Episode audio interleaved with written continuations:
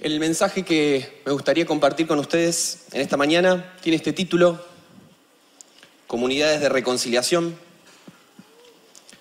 Los últimos domingos hemos venido hablando del tema de la iglesia y el Guilla anunció que la semana pasada iba a ser el último, pero sentí que, que quería compartir una especie de bonus track. Y en este último mensaje de la serie, por ahora, ah, me gustaría pensar en la iglesia no ya en una clave eh, universal, es decir, todos los creyentes de todos los tiempos y de todos los lugares. La CIN habló el otro día acerca de la iglesia universal, que no tiene que ver con parar de sufrir, que conste. Em, me gustaría más bien concentrarme en la iglesia en su manifestación particular, lo que generalmente conocemos como la iglesia local, o cuando leemos la Biblia, la comunidad de los creyentes que se reúnen en Galacia, la comunidad de los creyentes que se reúnen en Éfeso, la comunidad de los creyentes que se reúnen en Corinto. Es decir, esta comunidad. Y me gustaría empezar con una especie de declaración o de concepto, y es el siguiente. Que la misión de la iglesia es continuar la obra de Cristo en el mundo y que el centro de esa misión es la reconciliación. La misión de la iglesia es continuar con la obra de Cristo en el mundo y el centro de esa misión es la reconciliación. El Guilla habló un poco de la reconciliación la semana pasada. Me gustaría profundizar un poquito el concepto. Vieron que siempre leemos y decimos la iglesia es el cuerpo de Cristo. Pero es un término que hemos repetido tantas veces que creo que se ha perdido un poco el sentido. ¿Por qué decimos que la iglesia es el cuerpo de Cristo? Básicamente porque Jesús no está más en cuerpo en la tierra. Nosotros somos el cuerpo de Cristo. ¿Se entiende? Jesús no está más en el cuerpo. Lo que Jesús hizo por los caminos de Galilea, ahora somos nosotros los que tenemos que seguir haciéndolo. Las palabras que Jesús dijo, las cosas que Jesús hizo, los pensamientos que Jesús tuvo, nosotros somos como una especie de prolongación de su vida en la tierra. Ahora que el cuerpo de Cristo no está más presente entre nosotros, la iglesia es el cuerpo de Cristo que sigue haciendo lo mismo que Cristo dijo, lo mismo que Cristo hizo, lo mismo que Cristo pensó, lo mismo que Cristo sintió. Y de todas las cosas que hizo, dijo, sintió y pensó Jesús, si tuviéramos que poner a una en el centro, seguramente creo que yo diría la reconciliación. Jesús nos marcó un camino de reconciliación para cada persona, con Dios, pero no solamente con Dios, sino también con la creación y con los prójimos a nuestro alrededor. ¿sí? Es una reconciliación completa.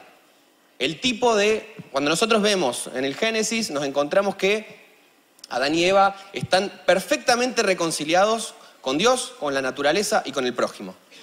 Y cuando nos encontramos al final de la Biblia con el Apocalipsis, nos encontramos que tenemos un cielo nuevo y una tierra nueva, donde de vuelta estamos perfectamente reconciliados con Dios, con los demás y con la creación. Ese es el camino. ¿sí? De ahí venimos y hacia ahí vamos. La iglesia, de cualquier forma que sea, de cualquier forma que se manifieste, siempre tiene que ir por ese camino. ¿sí? Ese es el camino hacia la nueva Jerusalén, o hacia el cielo nuevo y la tierra nueva. Encontré esta foto en mi computadora, el negrito de espalda. Esta foto es de junio del año 2011, hace un poquito más de ocho años. Es la foto final de un curso alfa que se hizo en un lugarcito perdido de las sierras donde hacía un frío terrible, pero terrible. Yo de hecho me enfermé en ese campamento. Em, sí, para variar, digamos. Tengo menos defensa que Argentina en los primeros partidos. Eh, hay un par, de caras reconocibles ahí, ¿sí? Se mm, está, capaz un poco lejos, pero está el, negrito de espalda con esas rastas de esos tiempos. El Guille está por ahí, con la bufanda. De un lado está el Chris. El Willy está por allá arriba levantando la mano. El Marco sale con la cara así toda abierta, la, boca abierta. Está la Noé Amine por ahí. Y yo soy una de las cabezas que se arrima por allá al fondo con una bufandita blanca. Ya estaba enfermo.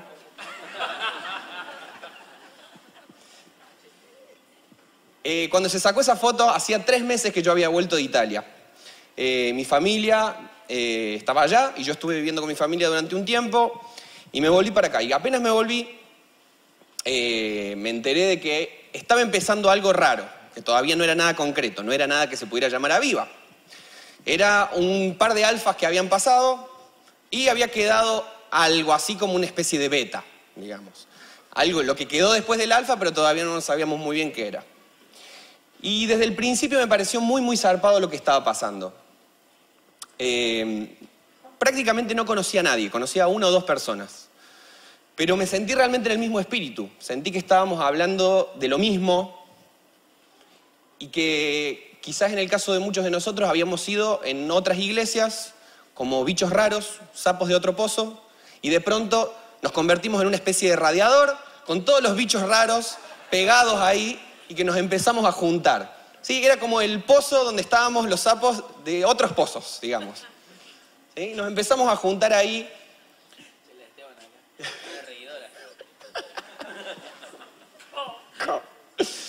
Eh, y inmediatamente me sentí como en casa. Con el tiempo, con el paso de los meses, eh, sentí que también este, esta sensación de haberme encontrado como en casa, a veces entraba un poco en contradicción. Porque estábamos todos de acuerdo en que queríamos ser una iglesia para gente que no iría a la iglesia. ¿sí? Eso era algo que nos había juntado. ¿Por qué? Porque muchas veces nos habíamos sentido como que no entrábamos, como que desentonábamos un poco. Sin embargo, una iglesia para gente que no iría a la iglesia no significaba para todo lo mismo. Para algunos significaba, qué sé yo, skate, o barbas, o rastas. Y como verán, yo no tengo ni skate, ni barba, ni rasta. Y si quisiera hacerme una especie de implante de barba, no quedaría muy bien. Creo que el Gaspar tiene más barba que yo. Siempre que la gente venía de visita y decía, ah, esta es la iglesia de los barbudos. Y yo, oh. Ah. Si esas iban a ser las características que nos definieran como iglesia, yo estaba hasta las manos. ¿Sí? Porque no me iba a salir nada, básicamente.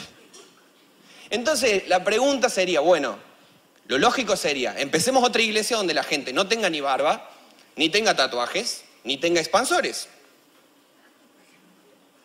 Pero ¿qué pasaría si alguien tiene barba, pero no tiene expansores? O si tiene tatuajes y no expansores, y, y si barba. Por supuesto que todos estos ejemplos que estoy dando son muy estúpidos. Pero en el fondo me parece que hay una pregunta que es muy potente. Y la pregunta es, ¿cuál es el límite de la iglesia? ¿Dónde marco la línea divisoria entre otro que es un creyente, pero que no es como yo? Pongámoslo en términos un poco más teológicos. Yo le doy mucha importancia a la lectura bíblica y capaz que otra persona le da mucha importancia a la oración. Deberíamos hacer comunidad de la palabra, y Ministerio de Intercesión. Dos iglesias separadas, especializadas en lo suyo. Para uno quizás los dones del Espíritu son súper importantes. Y para otros es la lucha por la justicia. Y para otros la intimidad y la presencia de Dios. Ahora me pregunto, ¿la iglesia debería ser toda del mismo palo? ¿Acaso es posible eso? Y si no somos iguales, ¿Podemos estar juntos? Vamos a la siguiente. El Kiki está mm, chequeando Instagram. Hoy la comunidad viva ha crecido muchísimo. Esta es una foto de uno de los últimos campamentos y ya no se detectan caras, solo píxeles.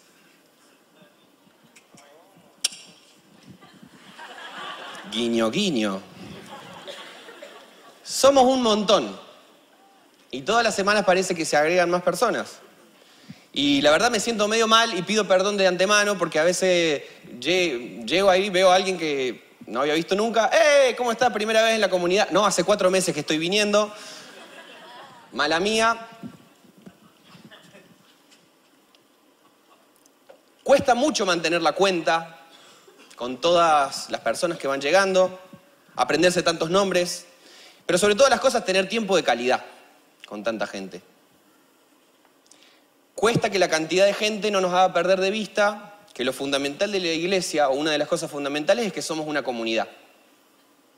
Una comunidad no es un amontonamiento de gente, es un lugar donde uno está para compartir la vida con otros mientras vamos caminando atrás de Jesús. Me encanta pensar en los desafíos que tenemos como iglesia, una iglesia en crecimiento, y por eso me gustaría que empecemos leyendo un pasaje. Por favor, busquen en sus Biblias Efesios capítulo 2, versículos del 11 al 22. Efesios 2, del 11 al 22. Pablo escribe esta carta a la comunidad de los creyentes que se reunía en la ciudad de Éfeso. Éfeso era una ciudad conocida en el mundo antiguo por su paganismo había un culto muy importante en la ciudad de Éfeso a la diosa Diana, Diana de los Efesios. Era un lugar donde se venían como peregrinaciones de gente de todo el, Mediterráneo, iban ahí, se juntaban en Éfeso a adorar a Diana. Era uno de los templos importantes del paganismo de los romanos. Tenemos entonces, en ese contexto, a una iglesia surgida de muchos creyentes venidos del paganismo que creen en la fe del Mesías de Israel. Una ciudad profundamente pagana, gente que se va convirtiendo a la fe del Mesías esperado por Israel, Jesús. Ese es el contexto. Y dice así, Efesios 2, 11 en adelante. No olviden que ustedes, los gentiles, antes estaban excluidos. Eran llamados paganos y circuncisos por los judíos, quienes estaban orgullosos de la circuncisión, aun cuando esa práctica solo afectaba su cuerpo, no su corazón. En esos tiempos ustedes vivían apartados de Cristo. No se les permitía ser ciudadanos de Israel y no conocían las promesas del pacto que Dios había hecho con ellos. Ustedes vivían en este mundo sin Dios y sin esperanza, pero ahora han sido unidos a Cristo Jesús. Antes estaban muy lejos de Dios, pero ahora fueron acercados por medio de la sangre de Cristo. Pues Cristo mismo nos ha traído la paz. Él unió a judíos y a gentiles en un solo pueblo cuando por medio de su cuerpo en la cruz derribó el muro de hostilidad que nos separaba. Lo logró al poner fin al sistema de leyes de mandamientos y ordenanzas. Hizo la paz entre judíos y gentiles al crear de los dos grupos un nuevo pueblo en él. Cristo reconcilió a ambos grupos con Dios en un solo cuerpo por medio de su muerte en la cruz. Y la hostilidad que había entre nosotros quedó destruida. Cristo les trajo la buena noticia de paz tanto a ustedes, los gentiles que estaban lejos de él, como a los judíos que estaban cerca. Ahora todos podemos tener acceso al Padre por medio del mismo Espíritu Santo, gracias a lo que Cristo hizo por nosotros. Así que ahora ustedes, los gentiles, ya no son unos desconocidos ni extranjeros, son ciudadanos, junto con todo el pueblo santo de Dios. Son miembros de la familia de Dios. Juntos constituimos su casa, la cual está edificada sobre el fundamento de los apóstoles y los profetas, y la piedra fundamental es Cristo mismo. Estamos cuidadosamente unidos a Él y vamos formando un templo santo para el Señor. Por medio de él, ustedes los gentiles también llegan a formar parte de esa morada donde Dios vive mediante su Espíritu. Este es uno de mis pasajes preferidos de toda la Biblia. Podría pasarme horas hablando de esto. Espero que no sean horas, por su propio bien y por el bien, no sé, de los ñoquis. Em, tenemos entonces una ciudad profundamente pagana. ¿sí? Una de las mecas del paganismo de los romanos, la ciudad de Éfeso. En esa ciudad, un montón de personas venidas de ese trasfondo se convierten a la fe de Jesús. Jesús había sido el Mesías esperado por Israel, el que andaba por las calles de Palestina. La forma habitual que tenemos de entender este pasaje es algo así, ¿sí? Judíos y gentiles, estaba todo mal, pero ahora somos amigos por siempre. Y la verdad que se nos complica salir de esta lectura, ¿eh? Porque es como, ¿qué significa para nosotros el concepto de gentil? O sea, una persona gentil es una persona que te abre la puerta, no sé. Qué gentil. Eh, pero fuera de eso, ¿qué sentido puede llegar a tener para nosotros todo esto que leemos acá en Efesios? Han pasado casi dos mil años. Y lo cierto es que en la época en la que Pablo escribe esta carta, la gran mayoría de los creyentes en Jesús son todos judíos. Y hay unos pocos que no son judíos, que son estos gentiles, venidos del paganismo. ¿sí? Por eso ellos son la rareza, pero hoy en día las cosas son muy diferentes. La gran mayoría de los cristianos en el mundo no vienen de una raíz étnica judía sino que por el contrario han conocido a Jesús de otra forma. Entonces, ¿qué sentido puede llegar a tener este pasaje para nosotros? Pareciera simplemente que está siendo como una descripción, una descripción que está muy lejos de nosotros y nos cuesta por eso encontrar lo revolucionario que tiene este mensaje. Es un mensaje profundamente revolucionario cuando está diciendo, Cristo derribó el muro de hostilidades que había entre ustedes. Judíos y gentiles no se hablaban, no se miraban, no se veían, no se tocaban, no se relacionaban. Eran grupos aislados y esto era muy común en el mundo antiguo. Acá está el grupo de los adoradores de, no sé, el oráculo de Delfos, acá están los adoradores de eh, la diosa Artemisa, acá están los judíos, acá están todos y de pronto aparece el gran radiador de Dios que hace que todos los bichos nos juntemos. Y eso es la iglesia. El lugar donde todos los bichos nos juntamos. El lugar que hace que lo que era imposible de reconciliar, lo que estaba absolutamente separado porque había un muro de hostilidades, y muchas de esas hostilidades se pueden ver todavía en el Medio Oriente, hostilidades que tienen 1500, 2000, 3000 años, y siguen ahí firmes. Pablo está diciendo, Cristo hizo lo que nadie más podía hacer, tiró el muro. Cuando pensamos en la iglesia primitiva me parece que visualizamos algo así.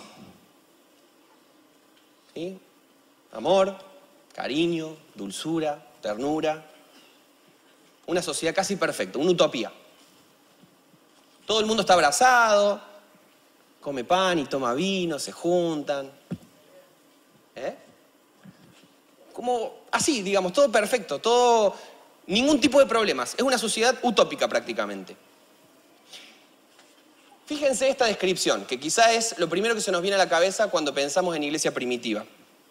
Dice así, Hechos capítulo 2. Todos los creyentes se reunían en un mismo lugar y compartían todo lo que tenían. Vendían sus propiedades y posesiones y compartían el dinero con aquellos en necesidad. Adoraban juntos en el templo cada día, se reunían en casas para la cena del Señor y compartían sus comidas con gran gozo y generosidad. Todo el tiempo alabando a Dios y disfrutando de la buena voluntad de toda la gente, y cada día el Señor agregaba a esta comunidad cristiana en los que iban siendo salvos. Ya fue, chabón. I believe I can fly. O algo por el estilo. O sea, como, ¿qué? Mejor que esto no viene, ¿me entendés? Es todo lo que había esperado. Es todo lo que había esperado. No puede ser mejor que esto. Me imagino el cielo y me, me imagino algo bastante similar, de hecho. Y sin embargo, cuando leemos el Nuevo Testamento con atención, nos damos cuenta de que esta imagen idealizada o de una sociedad casi perfecta, utópica o platónica, no era tan así, en muchos aspectos. El Evangelio surge entre judíos. Son los primeros convertidos a la fe de Jesús. Pero de pronto em, empiezan a convertirse personas que no venían de un trasfondo judío, los gentiles. Y ahí empiezan a surgir un montón de roces.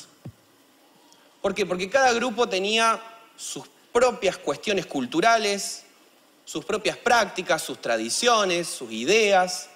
Pensaban ciertas cosas sobre la comida, tenían algunos símbolos, tenían algunas ideas de cómo organizar las reuniones, las comidas, la vida familiar, el trabajo.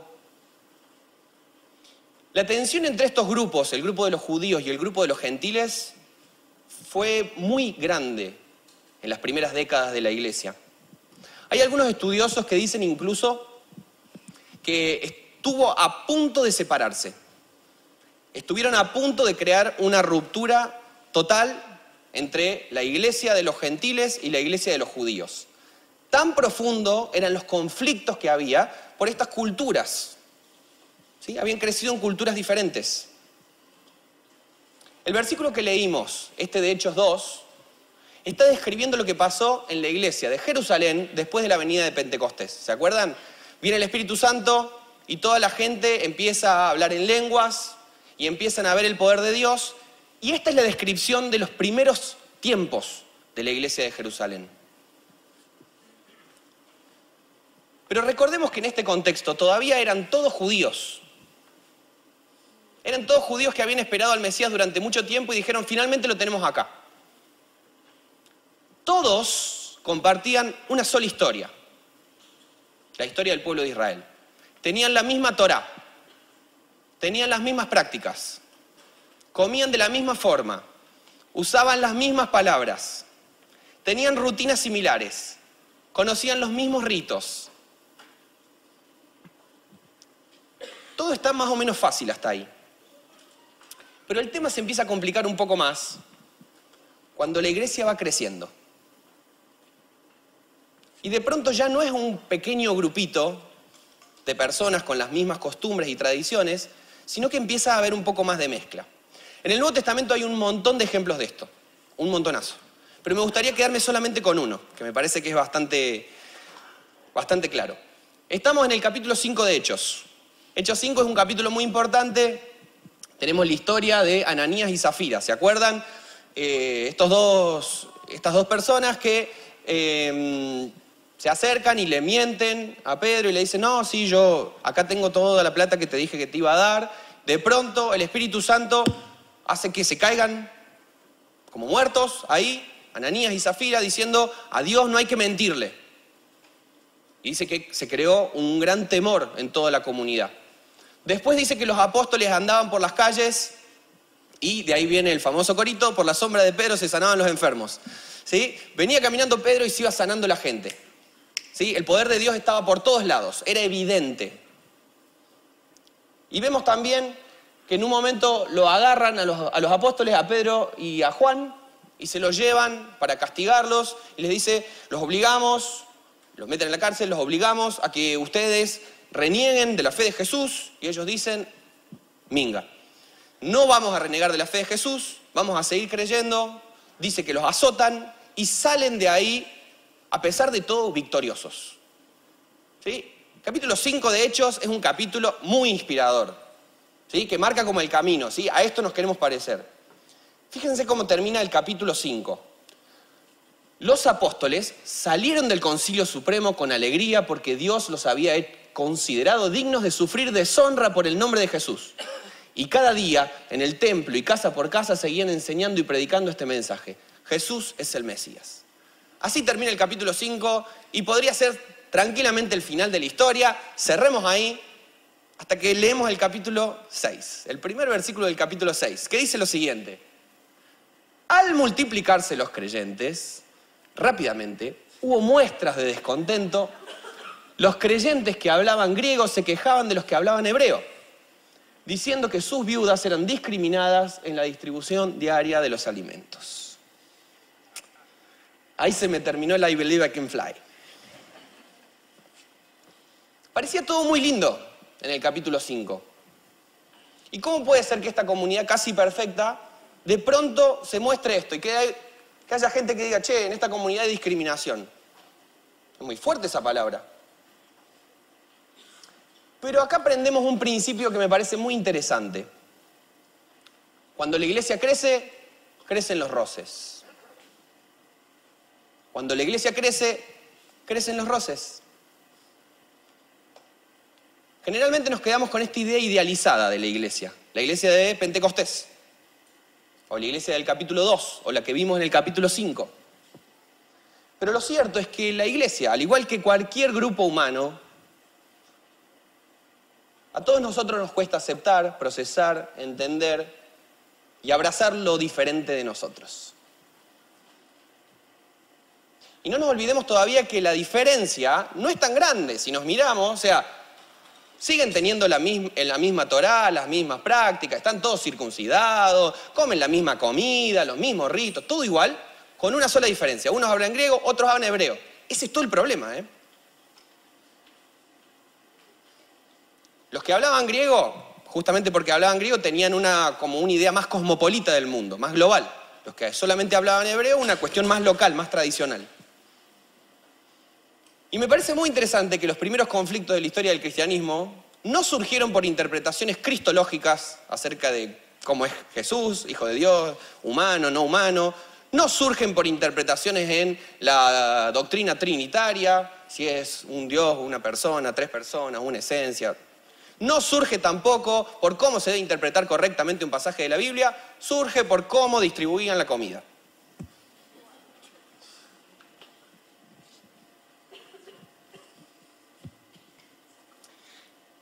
El Señor dijo, el mundo va a creer cuando mis seguidores sean uno.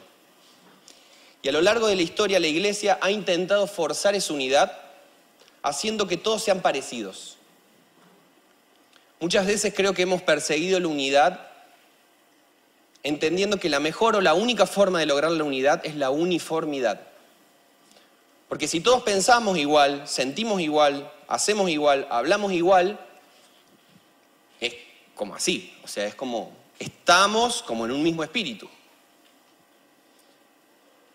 Y sin embargo, si ustedes se ponen a ver la historia del cristianismo, son fantásticos los libros de la historia del cristianismo, uno aprende un montón, y te das cuenta de que a lo largo de la historia la iglesia muchas veces se ha dividido por nimiedades.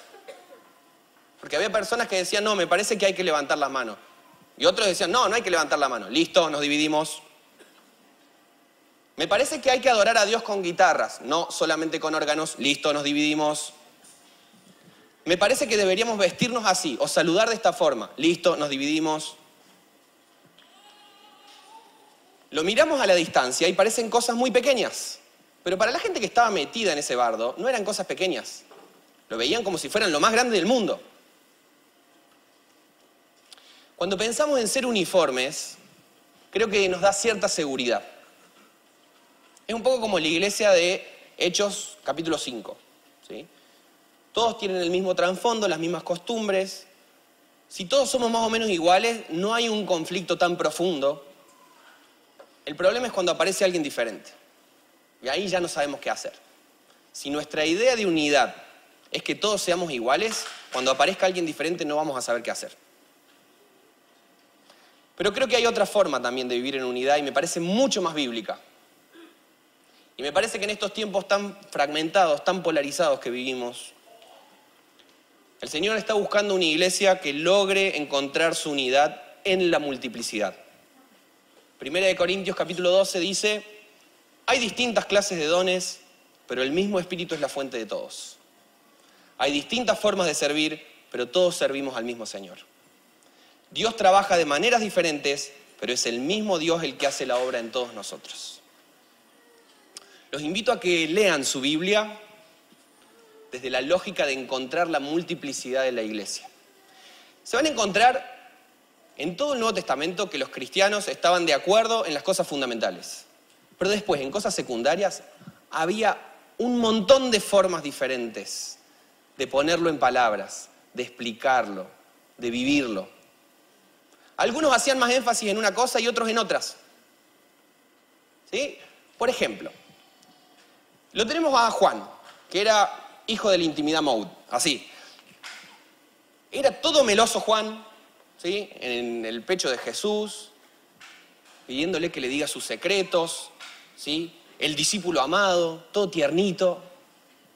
Y lo tenemos a Pedro, que Pedro, no, no, acá una distancia, espacio, zona de seguridad, acá, ¿sí? Prefiero más que, más que ternura, prefiero acción. Y seguramente, estoy hipotetizando, pero seguramente Pedro se sentía un poco incómodo de que Juan fuera tan meloso. Y que consta que las diferencias no eran solo de carácter, ¿eh? De esas había un montón, pero había otras también. Diferencias teológicas. Lo tenemos a Pablo que dice, en el centro de la vida cristiana está la fe y está la gracia de Dios. Las obras son simplemente una consecuencia de la fe. Y después lo tenés a Santiago, que Santiago dice, a ver, mostrame tus obras y yo me voy a dar cuenta si tenés o no tenés fe. Ahí hay dos formas de explicar dos formas diferentes de explicar la misma fe. Pablo pone primero la fe y después las obras. Santiago dice, si no tenés obras, vos no tenés fe. Me encanta, me encanta pensar que hubiera sido más fácil para todos los cristianos de la época reducir todas esas voces y quedarse con una sola. Y no tener una Biblia tan multiforme y tan rica como la que tenemos. ¿Sí? Decir, bueno, listo, nos vamos a quedar con la forma de Juan. La forma de Juan es la mismísima papa. O la forma de Pablo, vamos a ser todos como Pablo. Sin embargo, en la infinita gracia de Dios y la sabiduría de Dios, nos ha dejado una Biblia en la que Pablo y Pedro y Santiago y Juan no solamente que pueden coexistir, no solamente que pueden convivir en armonía, sino que se complementan. Y lo que le falta a uno, al otro le sobra. A todos creo que nos encantaría que todo el mundo fuera como nosotros. ¿sí? Hay una cuestión de vanidad ahí en el fondo. Que todo el mundo sea como yo. Que todo el mundo le gusten las cosas que a mí me gustan. Que todo el mundo odie las cosas que a mí no me gustan. Pero pónganse a pensar dos minutos. ¿Qué sería del destino del cristianismo en el mundo si todos los cristianos fueran como vos?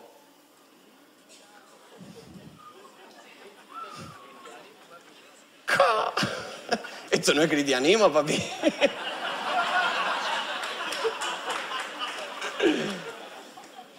Es la posta. Pónganse a pensar. Pónganse a pensar la cosa horrible que sería la fe cristiana si todos los cristianos del mundo fueran tan copados como ustedes. O como yo. Yo no quiero ese cristianismo ni a palos. Todos tendrían gripe, claro.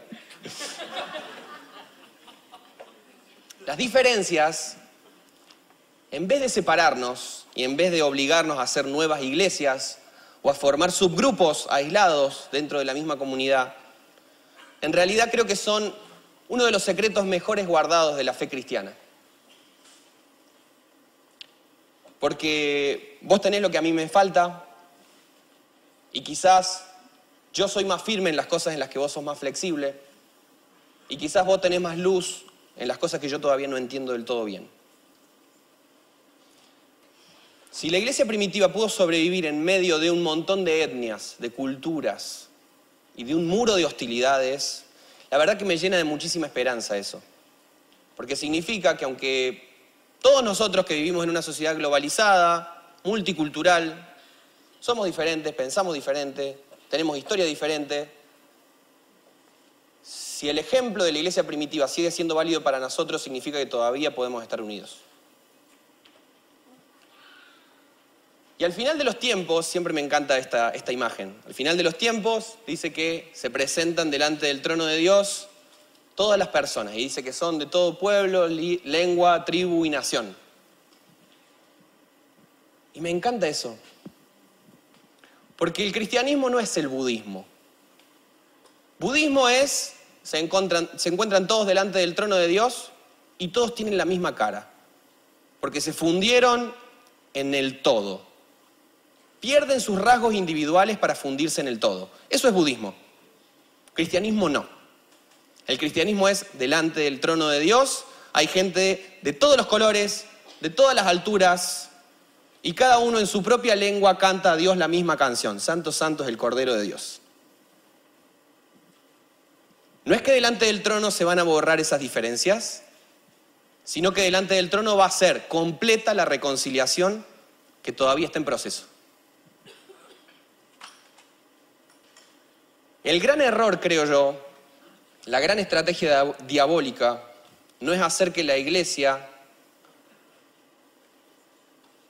no es hacer que en la iglesia haya diferentes formas de pensar, o de hacer, o de sentir, Creo que la gran estrategia diabólica es hacernos creer que está bien que esas diferencias nos alejen.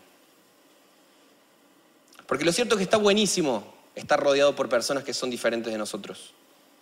Es sano juntarse con personas que miran las cosas desde otro lugar.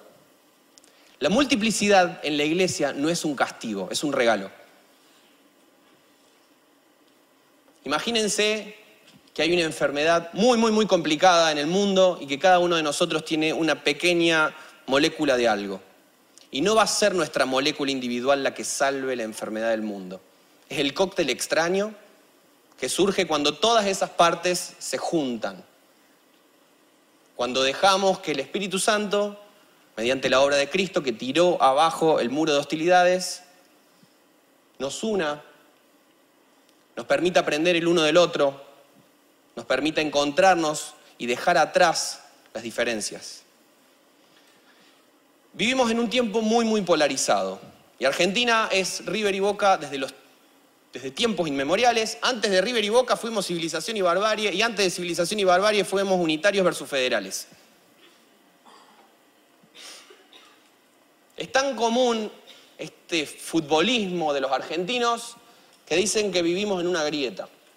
Y situamos a los que votaron de, de una forma en un lado y otros en el otro, en un extremo los que piensan tal cosa, en el otro los que piensan otra. Sobre la educación, la grieta. Sobre la economía, la grieta. Pañuelos. Y pareciera que estamos irremediablemente atrapados en esta dicotomía. Es una cosa o la otra. El prójimo deja de ser prójimo y se convierte en caricatura. En una caricatura que sitúo del otro lado. Y Jesús ante la posibilidad de situarse de un lado, prefirió ser un puente. Creo que el príncipe de este mundo encontró una forma muy eficiente de poner en crisis no solo la unidad, sino muchas veces la identidad misma de la iglesia, con esa frase antigua, divide y triunfarás.